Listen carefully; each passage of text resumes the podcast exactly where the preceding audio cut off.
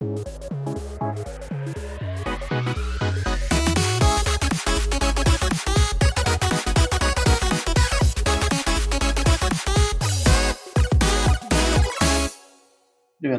Тимур Тукаев. С вами новый выпуск подкаста «Люди Код». Мы говорим об интересных технологиях и людях в IT. «Люди Код» – проект медиа программирования от Skillbox. Ссылки на медиа и наши соцсети вы найдете в описании. А, сегодня мы поговорим о полупроводниковой революции, как появились компьютеры, как развивались различные элементы, реле, диоды, радиолампы, транзисторы, микросхемы, как они работали и как мы пришли к тому состоянию компьютеров, которое есть сегодня. Наш гость Ильдус Тукаев. Это снова не совпадение, и снова не просто мой однофамилец. Но это и не тот Ильдус Тукаев, который нам рассказывал про язык Го. Этот э, Ильдус немножко постарше. Привет, для начала расскажи немножко о себе, где работал, чем занимался, откуда знаешь столько по сегодняшней теме. Ну, так получилось, что я практически ровесник микроэлектроники. Так что она развивала, росла, развивалась параллельно со мной. В детстве увлекся радиолюбительством, там паял разные схемы. Ну, тогда там до микроэлектроники еще дело не доходило. Больше на лампах, ну, немножко на транзисторах. Зацепил.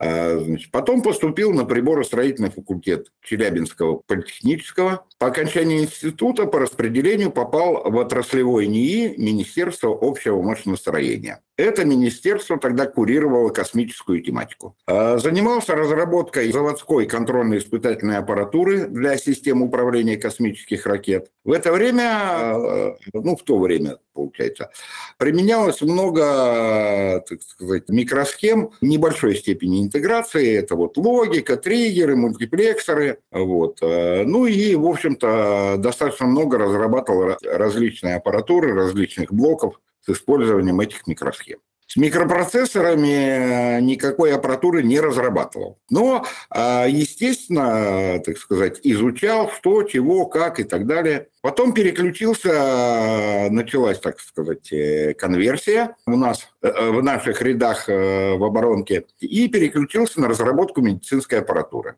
В том числе на сопровождение программируемых электрокардиографов на базе IBM-овских персональных компьютеров. Э, ну и потом некоторое время занимался ремонтом компьютеров для классов информатики в системе Горано. В последнее время работаю преподавателем учебного центра, где приходится иногда разъяснять о работе различных радиоэлементов, разбираться с работой различного оборудования. Так что э, волей-неволей все равно приходится следить за ситуацией.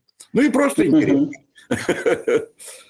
А вот э, НПО, э, электромеханика, да, космическая промышленность, медицинское оборудование, это примерно про какие годы мы говорим сейчас?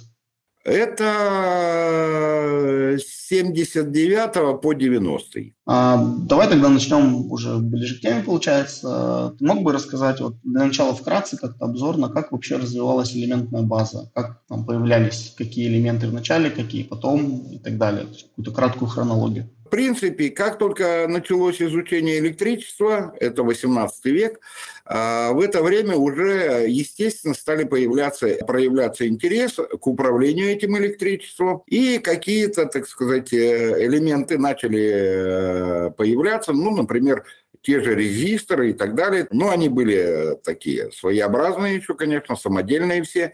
То есть промышленности никакой на эту тему не было.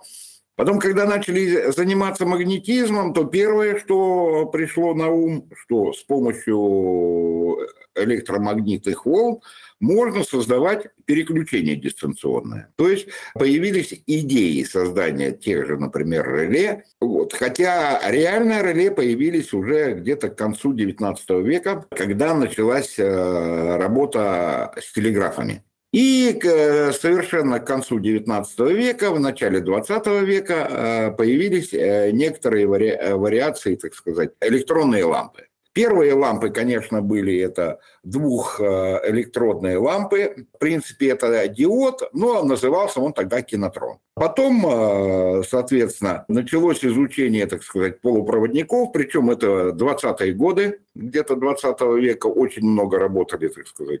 А даже, пожалуй, раньше. То есть а, полупроводниковые диоды, наверное, первые э, прототипы еще, еще, так сказать, э, только в исследованиях они были. Это где-то 1908-1910 год, где-то такой. А потом, а, значит, в 30-е годы многие работы велись. Все это время, в общем-то, шло развитие так называемых точечных полупроводниковых элементов, когда к полупроводникам игольчатые электроды подцеплялись и так далее. За счет этого создавались все нюансы. И, в принципе, скажем, уже в 30-х годах тот же вот э, знаменитый наш физик Олег Лосев, который очень много работал, в какой-то степени подошел к разработке того же транзистора точечного. Но так как в своих работах он не получил большой коэффициент усиления, то, в общем-то, транзистор у него так до конца не получился. Ну, во-первых, это, наверное, все-таки потому, что он работал не с теми полупроводниками, ну и немножко, может быть, недостаточной частоты полупроводники, недостаточные там нюансы всякие. Ну, а потом, как мы знаем, 19 декабря 1947 года, а к, к чему у нас все приурочено, появился первый транзистор. То есть, э, в принципе, э, основная проблема всей полупроводниковых приборов была в том, чтобы понять парадокс. А в чем основной парадокс полупроводников? То есть, сперва э, необходимо добиться идеальной кристаллической решетки и идеальной химической чистоты полупроводника, а потом вводить искусственным путем неоднородности. И вот поэтому, в общем-то, э, долго шли к этому. Потом в конце 50-х годов 20 века, уже поработав над транзисторами, хотя э, реально транзисторы еще не вошли, в общем-то, э, диоды и транзисторы полупроводниковые еще, скажем так, не очень мощно вошли в обиход, но уже что-то там начали работать, применять их и даже э, выпускать в промышленных масштабах. Вот. Начали э, работать над микросхемами. Причем направление работы над микросхемами шло э, в двух направлениях. Так называемые гибридные микросхемы и интегральные микросхемы. Чем они отличались? То есть гибридная микросхема представляла из себя небольшую плату, на которой размещались дискретные элементы, транзисторы, диоды полупроводниковые, только без корпусов. Как вот э, мы знаем, э, вот это стандартное наше представление, что такое транзистор. Шляпка ножки. Ну, на самом деле шляпка ножки – это как вот у солдата. Есть каска, есть бронежилет, но воюет то, что под бронежилетом и каской так и у транзистора. А, эта шляпка и ножки просто защищает вот этот вот кристаллик, который внутри находится. И а, вот э, гибридные схемы, они получались так. Э, они по двум технологиям шли. Толстопленочные и тонкопленочные. Ну, сперва были толстопленочные, то есть отдельные вот элементы полупроводниковые э, припаивались на платку, а все вот эти пассивные элементы, конденсаторы, резисторы и так далее, они наносились э, с помощью шелкографии различными пастами проводящими пастами, изолирующими и так далее, и дорожки все эти э, с помощью шелкографии. Вот это была толстопленочная технология. Тонкопленочная технология, когда вот эти вот пленки для получения всех этих пассивных элементов, дорожек и так далее, стали наносить с помощью электронного луча. И уже пленочки стали тоненькие. И параллельно э, шло развитие э, интегральных микросхем, когда прямо на одном кристалле собирали всю эту систему. И вот здесь э, произошел интересный парадокс. Я помню, когда я начинал учиться в институте в 1974 году, существовало такое, так сказать, э, высказывание, что э, СССР отстает от Соединенных Штатов в плане микроэлектроники на 7 лет. Когда я заканчивал учиться, уже говорили так, что отстал навсегда. Произошел какой нюанс? Э, я понимаю, что дело не только, так сказать, хотя тогда говорилось в плане что плановая экономика, принятие решения там, какими-то кон- кон- конкретными лицами, путей развития и так далее, выделение денег для науки. Но я думаю, что тут еще сработало, так сказать, определенное недоразвитие машиностроения, э, в плане создания оборудования для вот интегральных схем и пошли по пути так называемой этажерочной конструкции – когда делались вот эти тонкопленочные гибридные схемы небольшие, собирались как в этажерку слоями, и получалось вполне, так сказать, э, по тем временам, по плотности, по интегральным способностям, там, по сколько элементов на один корпус приходится, в общем-то, интегральные микросхемы обгонялись таким образом. И вот это увлечение этажировочными конструкциями отодвинуло, так сказать, возможность идти на уровне в интегральных схемах. Ну и существовала такая легенда, не знаю, реальная она или нет, что, в общем-то, там и поработал ЦРУ соответствующим образом. Было создано несколько НИИ, по этажерочным конструкциям США. Все эти их разработки, там публиковались научные работы, новые разработки в плане этажерочных. А все, что связано с интегральными схемами, быстро-быстро закрыли. И почти ничего не говорилось. То есть где-то говорят, что э, это тоже сработало на то, что наши немножко пошли не по тому пути. Ну, потом э, интегральные схемы начали, так сказать, уже... Сперва они назывались просто ИС, интегральные схемы. Потом, э, значит, появились СИСы, то есть интегральные схемы средней степени интеграции, где там уже были где-то до тысячи элементов. Потом а, большие интегральные схемы, бисы, до 10 тысяч элементов в кристалле. А потом появились сверхбольшие интегральные схемы, более 10 тысяч элементов. Одно время а, ходили, так сказать, еще названия такие. Ультрабольшая интегральная схема УБИС и гигабольшая ГБИС. УБИСы были где-то до 1 миллиарда элементов в кристалле, ГБИСы свыше 1 миллиарда. Но потом это, так сказать, э, как-то не прижилось, и все, что больше 10 тысяч, так и остались э, с названием СБИС. Сверхбольшие интегральные схемы. Ну и, слава богу, так сказать, зачем в них путаться? Вот. Вот э, примерно так вот шло, на мой взгляд, развитие. Это, ну, современное развитие, конечно, уже достаточно плотно.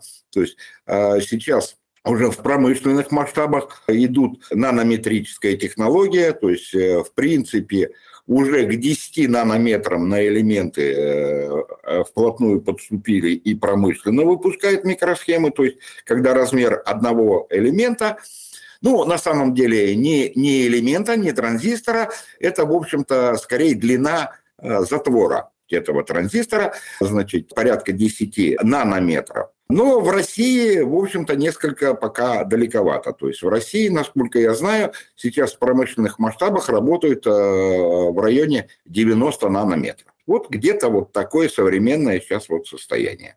Я так понимаю, что еще до диодов, до радиоламп был такой элемент, как реле появился, да, и, в принципе, он, на нем собиралась какая-то, ну, может быть, простейшая логика, или как это можно назвать. А, что это за элемент и как он вообще работает? Ну, вообще, это реле – это элемент основы автоматики. Любой автоматики, то есть это, в принципе, элемент дистанционного управления, то есть когда сигнал малой мощности управляет сигналом большой мощности. Как он работает?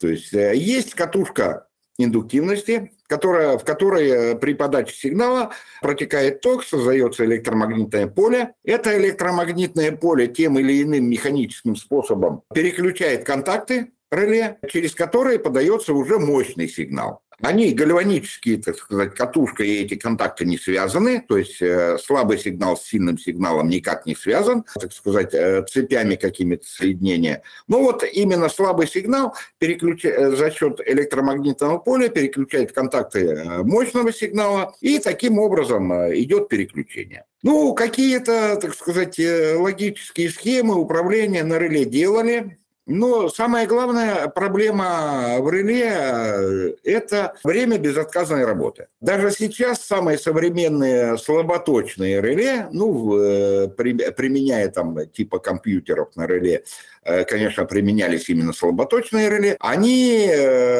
дают возможность безотказной работы где-то на 10, 20, 30 тысяч переключений. Ну, механика. Потом контакт просто ломается или залипает. Кстати, у реле самая большая проблема – это электрическая дуга. То есть, когда контакт размыкается, появляется электрическая дуга. В принципе, при силе тока в 5 ампер эта длина этой дуги может достигать 2 сантиметров. То есть сварочный аппарат. вот. А, значит, ну, поэтому при создании реле очень мощно борется именно с этой дугой, применяются различные специальные методы, но все равно где-то что-то как-то пробивается, и это тоже сказывается на безотказности работы, то есть э, контакты подгорают, контакты подлипают и так далее. И для компьютеров эти реле, конечно, во-первых, по быстродействию они были, достаточно медленные. Ну и по вот э, из-за того, что время от времени при таком большом количестве реле все равно что-то выходило из строя, Вот. Я просто наблюдал однажды, э, как-то мне довелось увидеть такую машину живьем. Ну, как увидеть? Больше услышать, чем увидеть. Вот. А, так, а мелодичное напевание этих реле переключателей, там чего-то, там щелк-щелк, потом раз, застывает. Застыла, лампочка загорелась. Специалист там идет, выдергивает эту плату, заменяет ее другой, пошло дальше щелкать. Понятно, что какие-то большие расчеты на таких э, машинах было сложно что-то делать. Это скорее э, были компьютеры, которые, ну, скажем так, э, для понимания процесса больше то есть вот э, что-то такое вот. Ну а по, по типам реле, ну что, реле бывают всякие, разные. То есть э, бывают вот такие слаботочные реле для управления, бывают тепловые реле, фотореле и так далее. То есть в зависимости от тех датчиков, которые выдают слабый вот этот э, маломощный сигнал для управления какими-то большими сигналами. Реле тока, то есть которые по току срабатывают. Ну, то есть вот главное, что он работает, э, реле работает в том же э, режиме, как и работает, когда мы дальше коснемся там, транзисторной и прочей логики, именно в режиме логики. Что нужно для компьютера? То есть высокий сигнал открыт, закрыт, включено, выключено, единица ноль. Все. А, давай пойдем дальше. Следующий, ну, более-менее следующий, наверное, элемент, который появился, насколько я изучал эту тему, это диод. Вот что это за элемент, для чего он нужен, как устроен, в чем его вообще функция. Ну, вообще диод появился он примерно одновременно с реле. Где-то примерно вот ламповые диодки на трон. По крайней мере, если не ошибаюсь, то в 1883 году он был запатентован, но суть его была не до, не до конца понятна.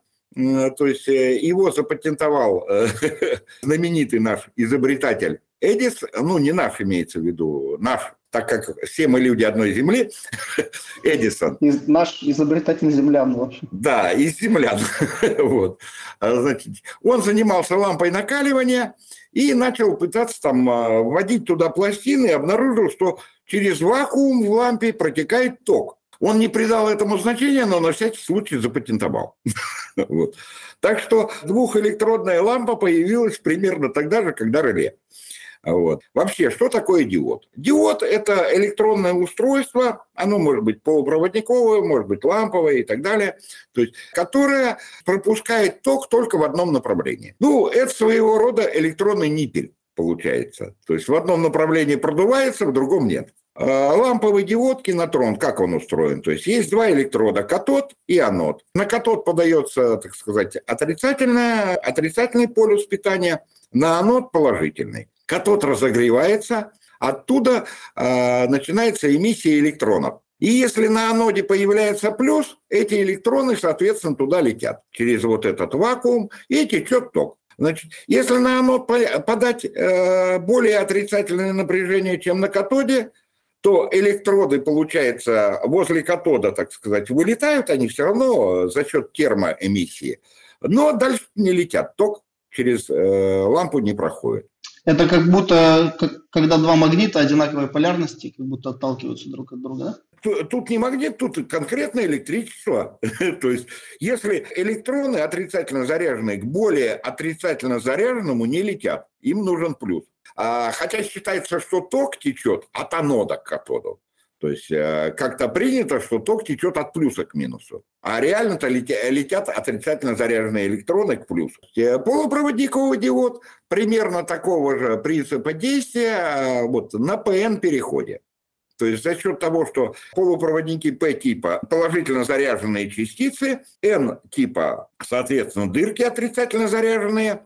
Ну, на самом деле все это опять наоборот – это электрончики там бегают, но неважно. Вот. А то получается положительные заряженные при подаче, так сказать, э, плюса со стороны P-типа. Положительно заряженные идут к отрицательно заряженному N-типа. И вот они движутся, ток пошел.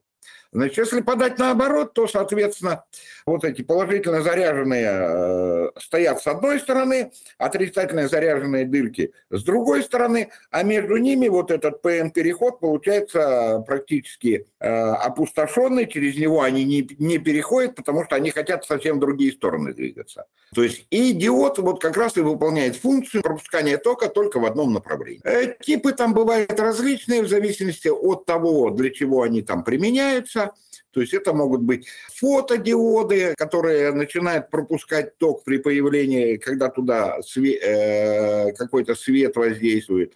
Значит, есть светодиоды, которые, когда ток через них протекает, они, соответственно, светятся. Есть импульсные диоды, которые хорошо пропускают импульсы, то есть это просто у них характеристики такие соответствуют. Так. Высокочастотные, через которые сигнал высокой частоты может проходить. Э, на обычных диодах высокочастотный сигнал просто гасится. Не успевает он реагировать так быстро, туда-сюда переключаться. Но есть э, среди диодов еще такое устройство, которое называется стабилитрон. Стабилитрон, он работает наоборот. То есть, э, в принципе, если посмотреть вольт-амперную характеристику диода, то есть э, как э, протекает ток в зависимости от приложенного напряжения, то если прикладывать отрицательное напряжение, наоборот, то до какого-то момента тока почти нет, а потом так называемый ток пробоя появляется, когда напряжение меняется незначительно, независимо от, от того, насколько большой ток протекает. И вот стабилитрон работает как раз вот в этом месте. Получается, что когда через стабилитрон при небольшом изменении напряжения или при большом изменении, неважно, весь этот ток через стабилитрон уходит на минус. И вот он держит определенное напряжение. И, получается, стабилизирует вот это выходное напряжение. То есть это вот тоже один из типов диодов, то есть прибор, созданный на одном ПН-переходе. Вот где-то так примерно. А что значит, вот когда говорят про диоды, говорят, что диоды выпрямляют ток? Что вот это означает? А, ну вот а, то, что если туда подать переменный ток, то положительная полуволна через диод проходит, отрицательная гасится. Вот это э, называется выпрямляет ток. То есть он на самом деле его не выпрямляет. Дальше там э, ставится еще РЦ-цепочка, которая сглаживает вот эти вот пики, синусоиды, которые есть у переменного тока. А диод просто пропускает одну полуволну положительную, пропускает, отрицательную срезает. А, то есть получается переменная, ну вот когда в розетке переменное напряжение, там переключается постоянно то плюс, то минус, то плюс, то минус, да? Да, с частотой 50 Гц, то есть 50 раз в секунду то положительная, то отрицательная полуволна, причем э, в принципе она очень близка к синусоидальной. И это не считается высокочастотной волной, я правильно понимаю? Нет, нет, высокочастотные это уже э, там э, мегагерцы начинаются и так далее. То, То есть, есть это когда, когда миллионы колебаний в секунду. И такие колебания уже обычный диод не ловит, да? Ну, он получается так. У него же, вот у этого ПН-перехода есть определенная емкость. Эта емкость, она требует определенного времени, чтобы зарядиться, чтобы сигнал начал там проходить и так далее. То есть замедляет. И при, таких, при такой высокой частоте этот сигнал постоянно, э, получается, он не может туда-сюда переключаться через диод, а просто вот он в каком-то среднем состоянии стоит, и получается, в общем-то, эта частота срезается. И получается на выходе вот такого выпрямителя, ну, условно, грубо говоря, понятно, что там еще какие-то элементы должны стоять, получается постоянный ток, да? Да, постоянный ток определенной полярности. То есть была у нас розетка, а сделали мы как будто бы как батарейки напряжения. Ну, где-то примерно так. Тогда такой вопрос. Вот радиолампа. Корректно ли будет говорить, что она появилась после диода, если ну, кинотрон фактически, как я понимаю, это в какой-то степени тоже электронная лампа? Э, нельзя говорить, что после или раньше, потому что кинотрон – это тоже диод, только ламповый. То есть тут э, надо понимать, что диод – это понятие элемента, его функциональное. А ламповый он или полупроводниковый – это другой вопрос. Это уже технология. Получается, когда вот появились первые диоды, они тоже были не полупроводниковые, а ламповые, а полупроводниковые уже появились тогда, когда ну, точнее человечество изучило вот этот ПН-переход и свойства полупроводников. Да, то есть полупроводниковые диоды появились где-то в 20-30-х годах 20 века, а лампы, лампы делали еще в самом начале века. А давай тогда поговорим про лампы, то есть для чего нужны лампы, как они работают, какие типы ламп бывают, в чем их функции и как они вообще появились. Ну, радиолампа – это, в общем-то, скажем так, э, в зависимости от э, своей конструкции, это тоже электронный прибор, в котором э, имеется, ну, во-первых, всегда имеется стеклянная колбочка, как минимум два электрода и выводы которые через стекло выводятся наружу. И вот э, когда лампа вот эта вот, которая выполняет функции диода, кинотрон или его и диодом также называют, Значит, он, ламповый диод, он выполнял ту же самую функцию, пропуская ток в одном направлении то есть выпрямительные функции. То есть когда на аноде появлялся плюс, то электроны с катода э, летели, так сказать, к аноду, и ток шел через эту лампу. Потом попробовали э, значит, э, в эту лампу вставить третий электрод, так называемую сетку. Значит, роль сетки какова? То есть, если на сетку, э, на сетку подавался относительно катода отрицательный сигнал и перекрывал часть электронов, которые лете, э, не могли пролететь к аноду. Но конструкция сетки была такова, что часть электронов все равно через нее пролетала. Потому она и сетка, что с дырочками. То есть какая-то часть электронов пролетала, а какая-то, так сказать, отталкивалась этой сеткой. И получалось, что Э, меняя вот этот потенциал на сетке, можно было управлять вот этим током, который от катода к аноду идет. И получался уже усилитель сигнала. То есть каким-то слабым сигналом, меняя его, так сказать, напряжение, можно было управлять током через лампу. Получился так называемый триод. То есть э, три электрода, триод – вот. А потом э, стали возникать, так сказать, э, в работе триодов, смотрели там разные там нюансы, например, значит, различные неоднородности, помехи и так далее. И начали добавлять разные типы еще сеток. То есть э, первую, э, четвертую сетку, так называемый титрод, когда делали, то поставили экран роль. Задача его была в том, что там получалось э, между первой сеткой и анодом получалась большая емкость, и эта емкость влияла на вот этот сигнал. И вот эта четвертая сетка, она была заземленная, вот, э, значит, она как раз уменьшала вот эту емкость. Эту емкость как бы разрывали на две, в результате суммарная емкость становилась меньше, чем исходная. Вот. Потом мы начали, так сказать, применять поиск различных эффектов, в том числе, например, борьба со вторичной эмиссией, то есть когда электроны прилетают к аноду, ударяются об него, они же, в общем-то, летят с определенной, так сказать, энергией, и они из него выбивают электроны, и эти электроны начинают мешать работе лампы то есть э, вводить какие-то неоднородности, помехи. Начали появляться еще новые сетки, э, таким образом появились э, пентоды, потом еще какие-то моменты появились, гексоды, гиптоды, то есть, соответственно, 4-5 сеток, 6-7 электродов. Потом появились такие лампы, как актоды и наноды, а там уже начали появляться несколько управляющих сеток. То есть, если до, до этого предыдущие сетки для выравнивания различных сигналов существовали, то здесь уже стали появляться несколько управляющих, значит, э, сеток, ну, несколько имеется в виду, две-три, вот. И, в принципе, стало получаться, что в одной лампе собирали как бы параллельно две лампы. Э, потом так их начали называться так называемые комбинированные лампы, которые включали две и более ламп в одном баллоне. Ну, там уже комбинированные тогда использовалось несколько катодов, несколько анодов и так далее. То есть. Ну и потом э, направление развития шло таким образом, что э, Сперва-то лампы были только вакуумные, потом начали применять газоразрядные лампы и так далее, то есть, которые помогали выравнивать сигнал.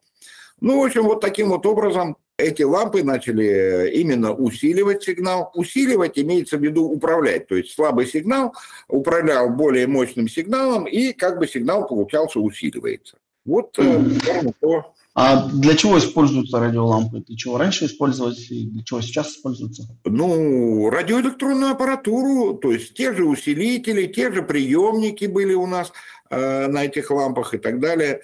Сейчас их, в общем-то, конечно, гораздо меньше используют, но в аналоговой технике, в принципе, лампы, в общем-то, дают очень качественные характеристики усиления сигнала. Поэтому э, кое-где их еще используют.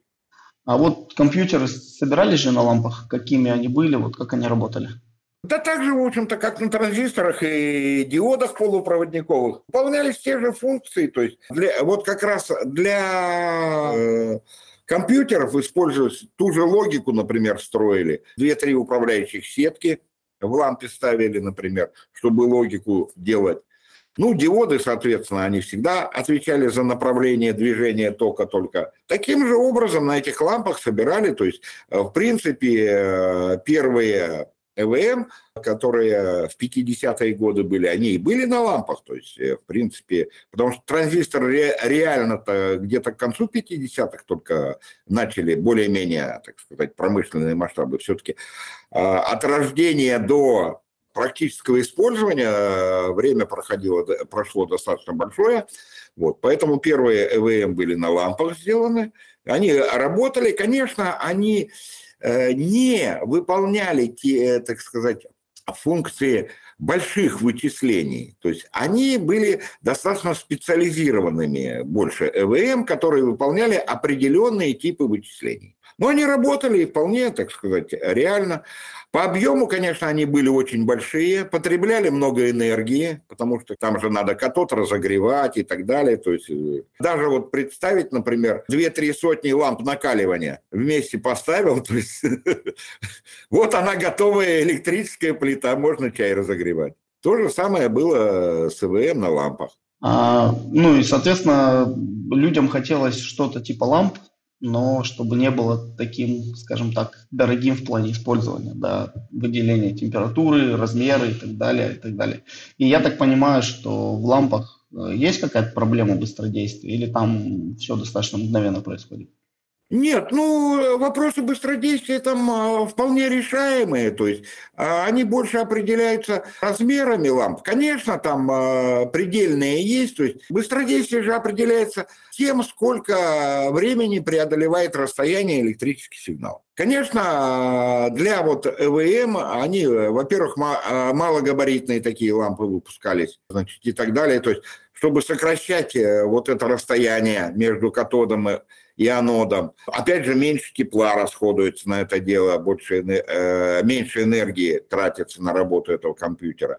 То есть, но все предельно, э, предельно. Я не думаю, что вопрос стоял так, что люди вот хотели, поэтому начали применять транзисторы. Просто транзисторы параллельно появились, ну, и, естественно, человек всегда стремится к большему совершенству, когда есть другие элементы, которые выполняют те же самые функции с меньшим потреблением энергии, э, так сказать, с большим объемом получается как бы интеграции, то есть в одни и те же объемы можно уже загнать. Если ламповые компьютеры при, даже при их небольшом быстродействии занимали огромнейшие площади, то когда стали применять транзисторные, это 60-е годы, э, транзисторные ЭВМ, то там уже размеры стали, э, скажем так, уменьшаться. Например, хорошо, в принципе, знакомая мне, я на ней, э, ну, не то, что я работал, расчеты делал, то есть сдавал туда перфокарты, мне там делали расчеты,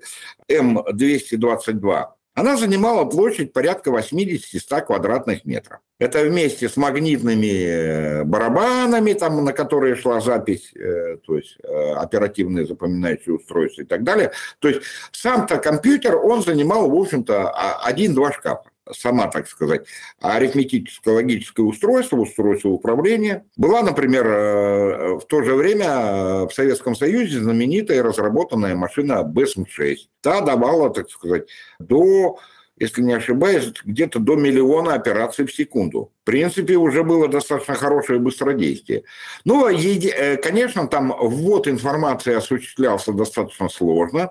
То есть там использовались перфоленты, перфокарты, на которые набивалась эта информация, она где-то проверялась, после этого запускалась. Но расчеты, в общем-то, шли неплохие расчеты. И тогда уже начали применять эти машины, в общем-то, для различных экономических расчетов. А были в том числе на вот, транзисторах э, ну, мы на, лаборатор... на лабораторных работах работали с ними.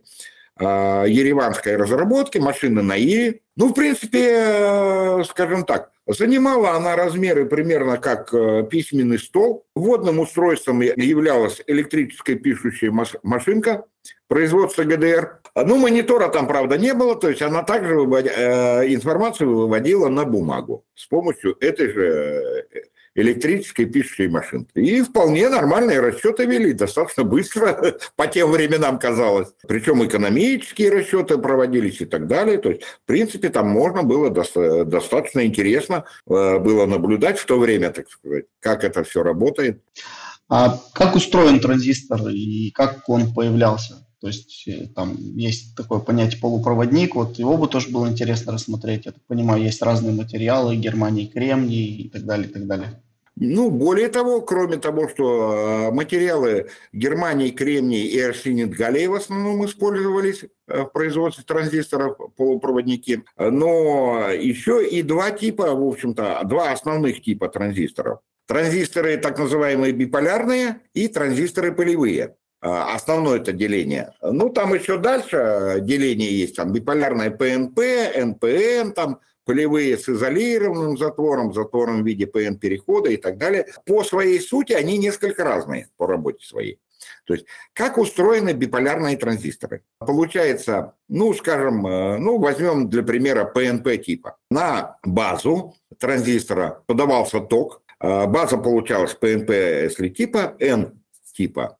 А, значит, ток протекает через ПН-переход э, с базы на эмиттер, менял ширину вот этого вот прохода по полупроводнику P-типа между коллектором и эмиттером и влиял на ток, который с коллектора на эмиттер протекал. И тем самым управлял этим сигналом. Полевые транзисторы отличались тем, что там управление шло не током, а управление шло электрическим полем. То есть, ну, грубо говоря, напряжением. Полевые транзисторы, они делались в общем виде. Это трехслойный пирог, металл, диэлектрик, полупроводник. И получалось так. На металл, который являлся затвором, подавался сигнал, который через диэлектрик создавал электрическое поле и управлял шириной, так сказать, э, ну, сопротив... Э, грубо говоря, сопротивлением вот этого полупроводникового перехода между стоком и истоком.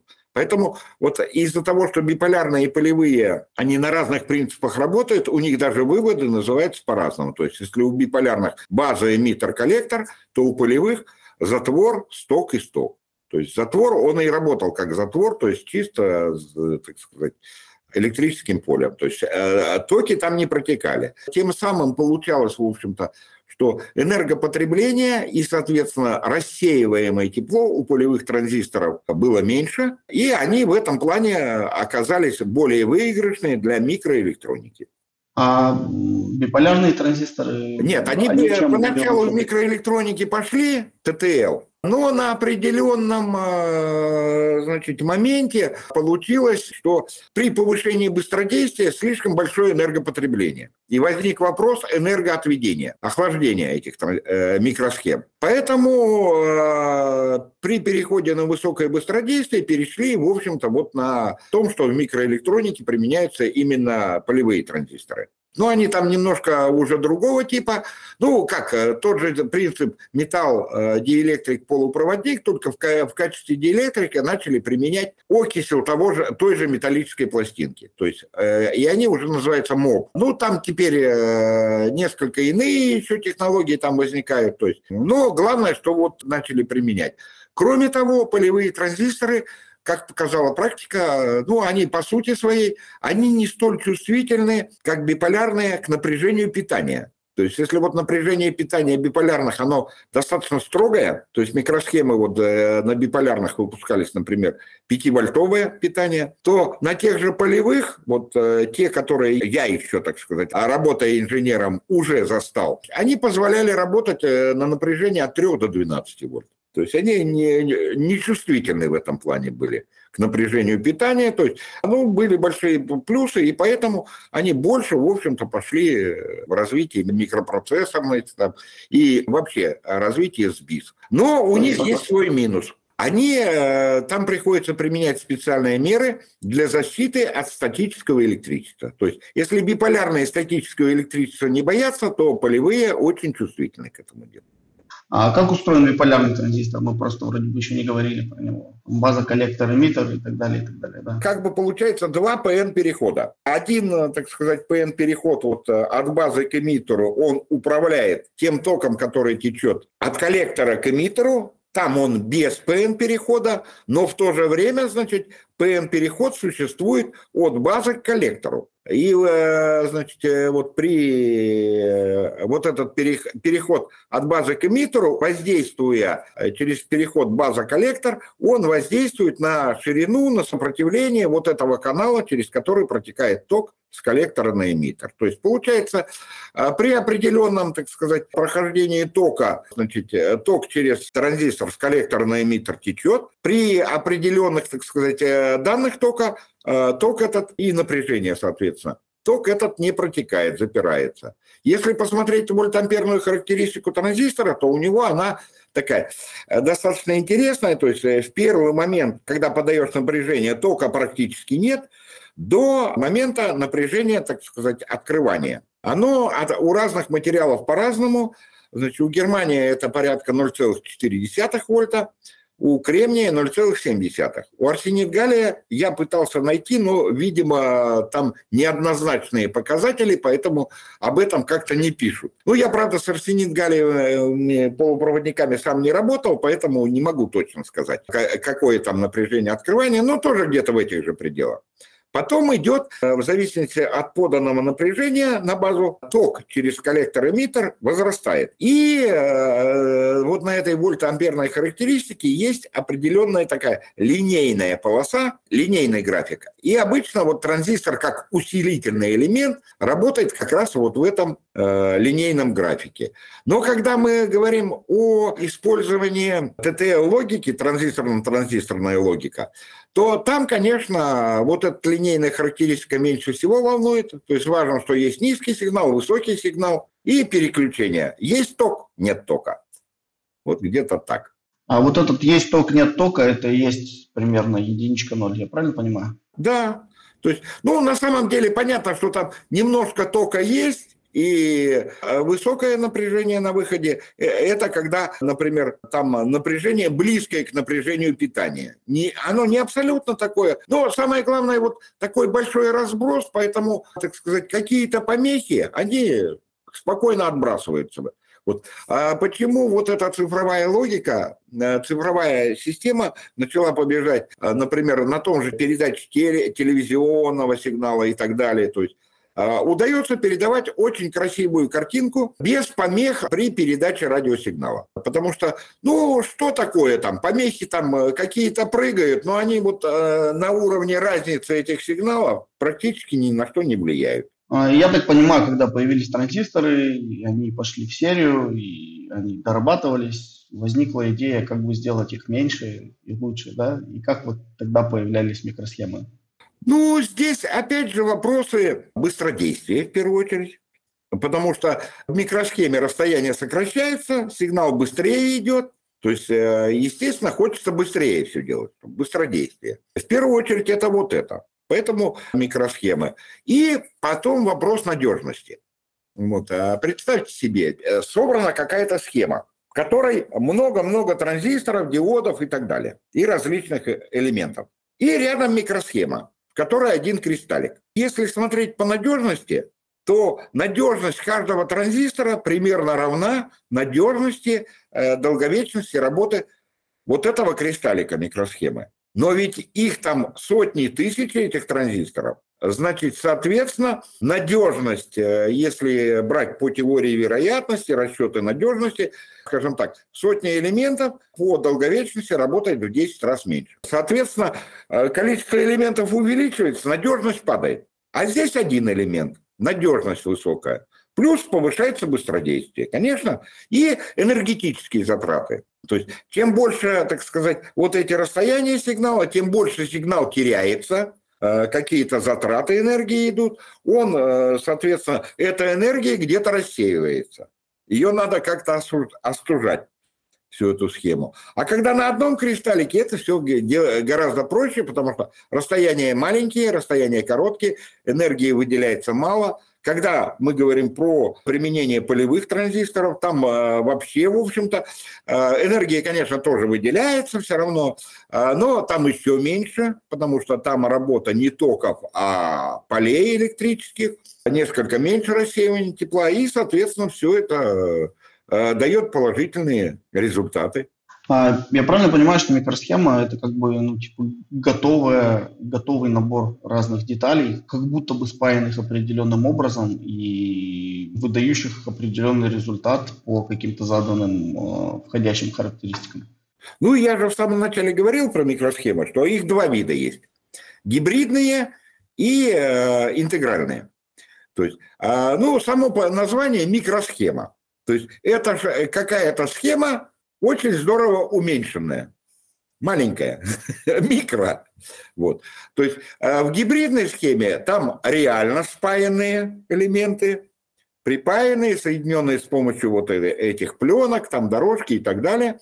А в интегральных схемах эти дорожки и э, это тоже каким-то масочным способом наносятся, э, что-то там, э, наносятся какие-то элементы, наносятся металлы, различные неоднородности, и они как-то между собой связаны, но очень близко.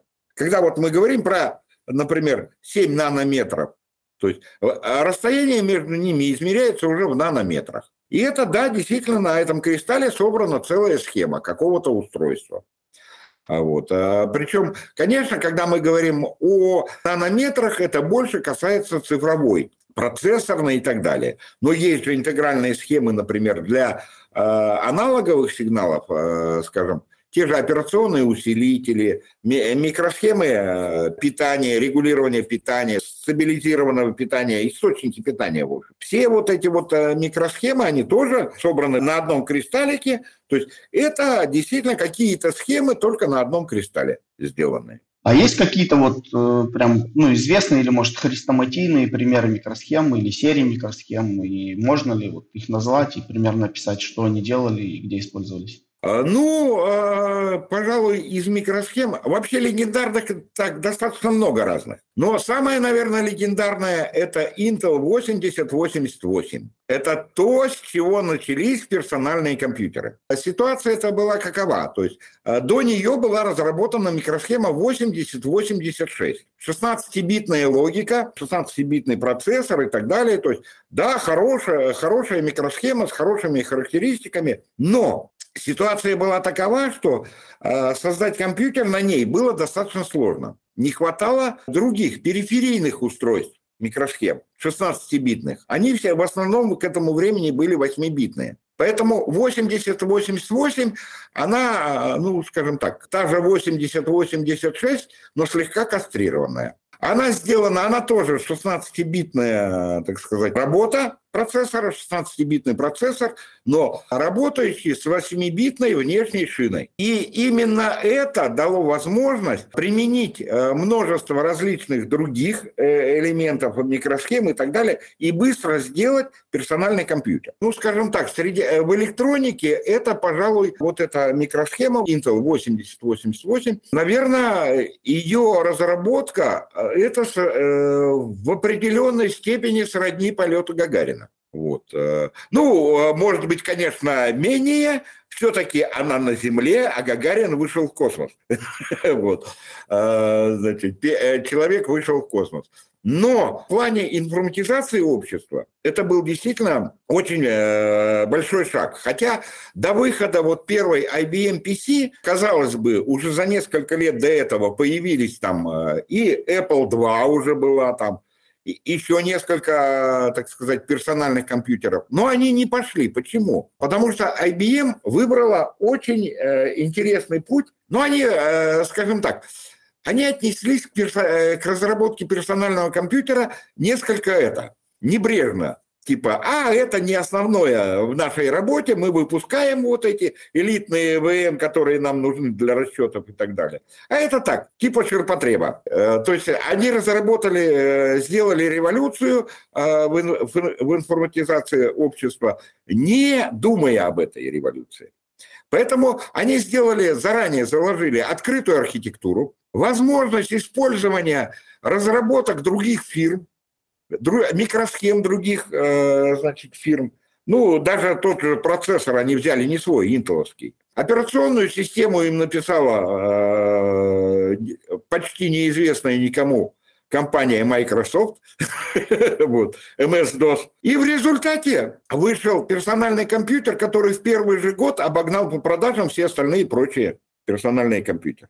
Кроме того, там была сразу заложена возможность в, архи... в, архитектуре вне... Э, внешнего подключения различных элементов. Ну, тот же, э, тот же IBM PC, например, внешняя память у нее, у нее тогда жесткого диска не было, были только флопы, 5-дюймовые, а внешний подключался снаружи. Был э, там, не помню, какой-то фирмы разработки внешний диск, Винчестер, его подключали, туда, если надо, заносили. При, причем это было связано с тем, что э, блок питания был слабенький. Он просто не тянул. Понятно, что э, там вопрос не, не с местом в корпусе был, а именно вот с блоком питания. То есть и когда они увидели, к чему это пришло, а потом через некоторое время Microsoft э, слезал у Apple то, что Apple слезал у Xerox, это работа с графическими иконками и прочими. И, и разработал Windows. Ну, вообще дело пошло. Поэтому и получается, что... А Джобс, например, он пошел э, по другому пути. Во-первых, он сам э, он старался все сохранять в тайне от других. А, плюс, э, наверное, сыграла э, определенную роль отрицательную его гениальность. Как любой гений, он был достаточно нервным человеком. Они хоть и наняли специали... Он был гений в своей области. А в плане маркетинга, продаж и так далее он не совсем э, все это понимал. И поэтому очень нервничал, когда этот нанятый ими специалист пытался предложить какие-то моменты. То есть он, естественно, главное правило маркетинга пытался донести, что продавать надо людям не то, что вы разработали, а то, что надо людям. А этот момент он не усвоил. А IBM, я говорю, они пошли, а, потому что отнеслись несерьезно к этому вопросу. Они допустили то, что дало возможность захватить рынок. А, то есть в итоге они, казалось бы, разработали так, лишь бы, так сказать, ну, есть мода, почему бы не посмотреть в этом направлении? Ну, одно из направлений продажи. В результате они смогли преодолеть вот этот вот э, скачок. Э, тут действительно скачок в космос получился. А, то есть э, компьютер из элитарного превратился в доступный каждому. И все вот это дальнейшее развитие информатики, оно пошло именно оттуда. Поэтому, конечно, Intel 8088 – это, наверное, самая, самая легендарная микросхема. А, ну, наверное, последний вопрос. Мы рассмотрели разные там, элементные базы, на которых в разное время выстраивались какие-то предки современных компьютеров. А есть ли сейчас какие-то там, может, принципиально новые технологии или идеи, которые могут вытеснить вот такую полупроводниковую элементную базу? Ну, я бы не стал говорить, что вытеснить. Потому что, например, никто не вытеснил реле до конца никто не вытеснил до конца лампы. То есть, вот, э, скажем, те же полупроводниковые дискретные приборы, они вот э, в бытовой технике вовсю используются. Каждая, скажем так, элементная база будет занимать свою нишу. В плане, конечно, компьютерном, ну, наверное, э, пока сложно говорить, вытеснит оно или нет, но наиболее, наверное, интересная технология – это фотонные. С чем это связано? Давайте посмотрим. А, частота видимого спектра. Э, где-то порядка около 400 килогерц. Тактовая частота микропроцессоров сейчас заходит до 6 гигагерц. А дальнейшее повышение а, производительности начинает достигать уже алгоритмическими методами. То есть использование нескольких ядер, параллельной обработки и так далее. То есть за счет этого повышается быстродействие, возможности значит, компьютеров.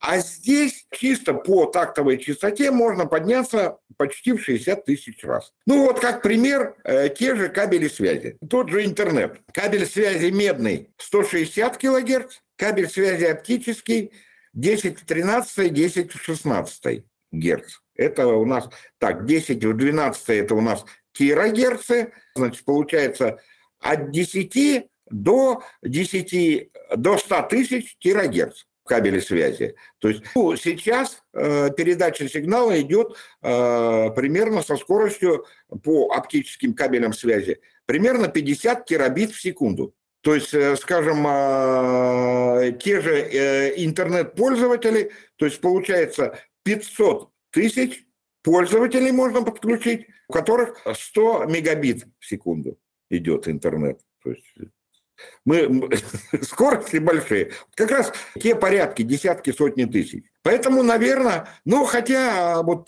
пока рано что-то говорить. Но я думаю, что движение будет именно туда, потому что тут сразу достаточно хорошо открываются широкие возможности. Ну, пока таких вот э, мощных разработок э, до конца еще нет. Больше, конечно, вот в плане передачи сигнала оптически. Тут, конечно, много чего решено. Э, в плане управления что-то там работают, но в открытом доступе не так много этой информации. Потому что понятно, что электроника, ну, в принципе, все на нашем земном шаре, оно в первую очередь развивается за счет развития в вооружениях. Поэтому, конечно же, так сказать, в открытом доступе не так много. Ну, думаю, что вот в этом направлении движется.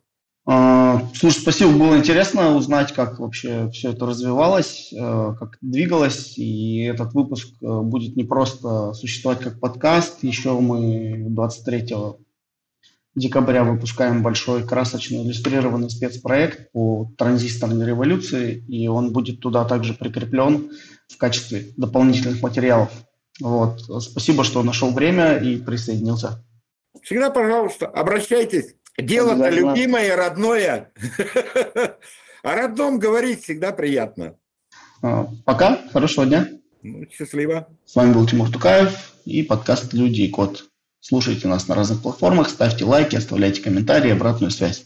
До следующей недели. Пока.